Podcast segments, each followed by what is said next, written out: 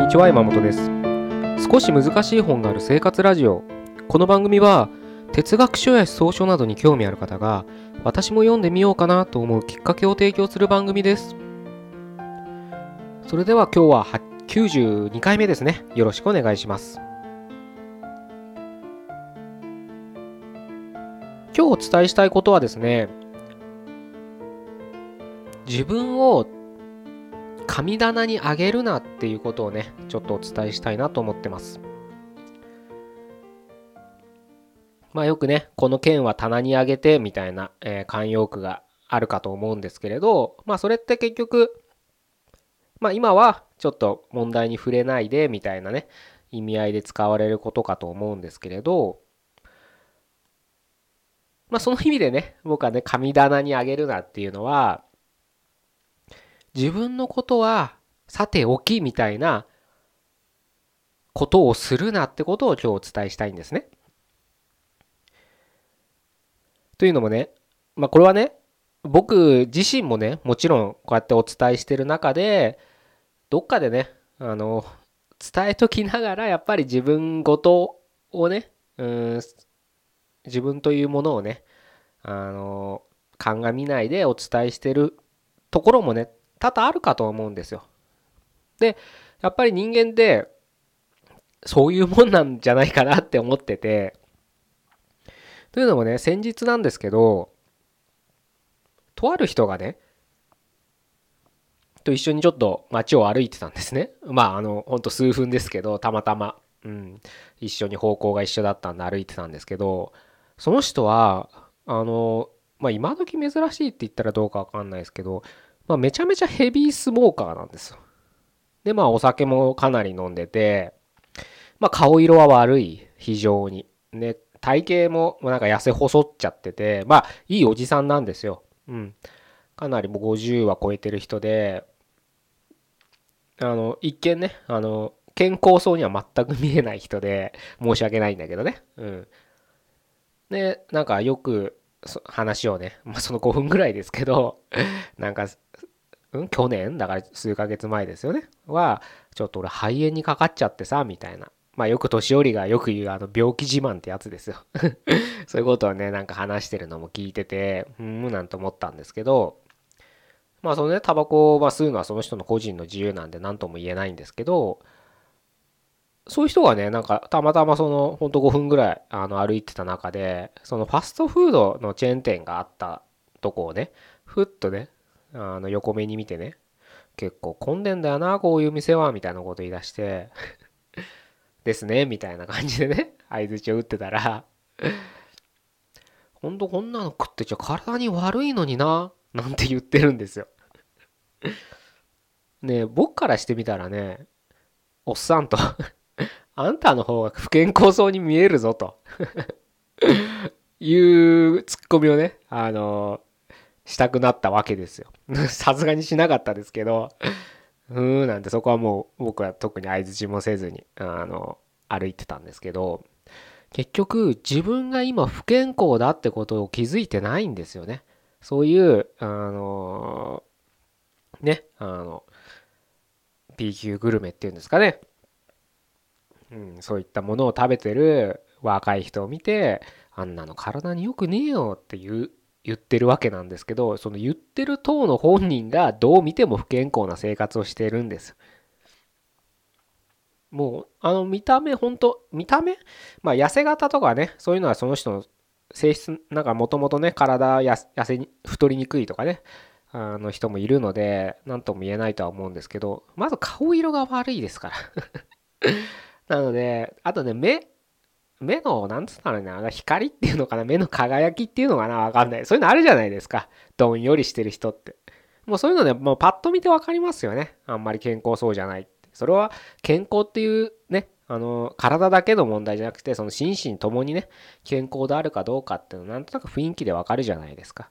なので僕はもうさっさとその人と離れたかったんですけど、ちょっとね、たまたま共通の知り合いのね、人だったんで、あの、歩かざるを得なくて、ちょっと歩いてたんですけど、うん、まあそういう人がね、な会話を聞いてね、まあ改めて思ったんですよ。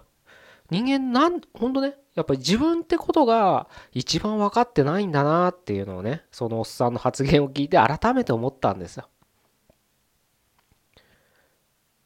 人にね意見する特に年を得てまあねサラリーマンとかやってられる方だったらその部下とかね新入社員とか入ってくるでしょう。そしたらやっぱりね自分より5年も10年も20年もね経験が浅い人を見たらとねとやかく言いたくなる気持ちは分かりますよ。うん。最近の若い者はっていうね、枕言葉がずっと永遠に続くように、もう2000年ぐらい前から言われてるように、そういう小言を言いたくなるのもわかるんですけれど、そう言ってる自分はどうなんだっていうのをやっぱり常に持つべきなんじゃないかなって僕は思うんですよ。それはね、相手に対して注意をするなとか、そういうことじゃなくて、自分自身ってものを分かるときに他者比較っていうのかなものを気づくためにはやっぱりそこの視点自分を客観視する視点本当に客観視できるかは分からないですよ。まあでもちょっと言葉上で客観視って言葉を使いますけれど意味上でね。その客観視する視点っていうのはどんな時でも忘れないでほしいなと思うんですよ。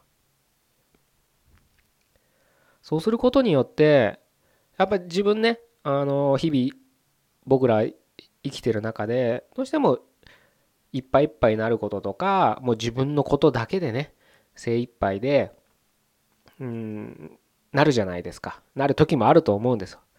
そういった時に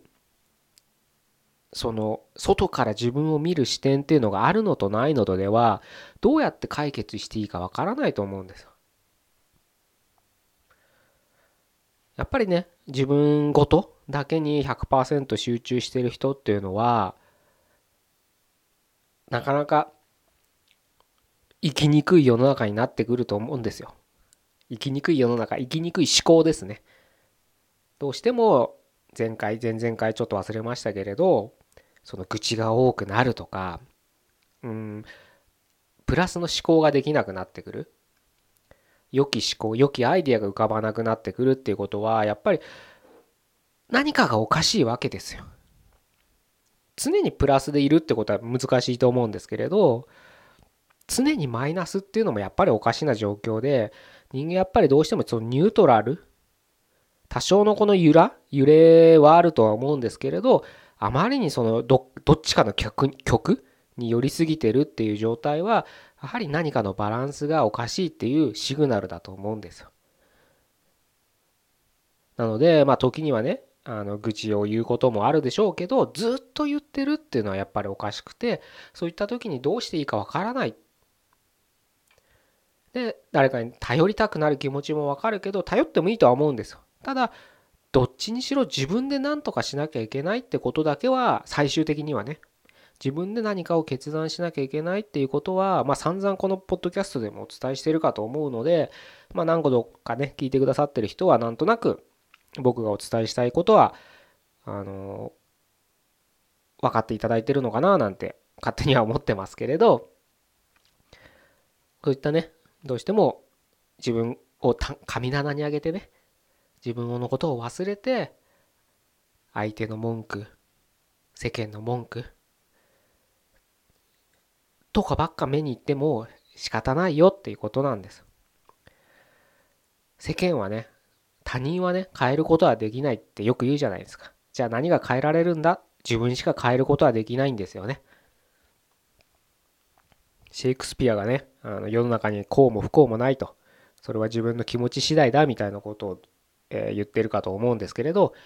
まさにね、その通りだと思うんですよ。難しいですよ。できるかどうかわからないんですけど、多分そうなんだと思うんですよ。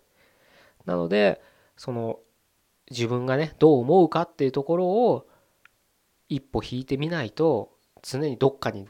マイナスの曲にべったりくっついてたらやっぱりマイナスのことしか見れないですしずっとプラスのことをばっか見ててもやっぱりそれはちょっとおかしなことになってると思うので僕は個人的にはね、うん、そういった視点に気づけるように常に自分をねあ今神棚にあげちゃってるなきっとってねいうふうに疑う疑念の目をね持って自分自身を見つめ直してほしいなと思って今日はこういうお話をさせていただきました。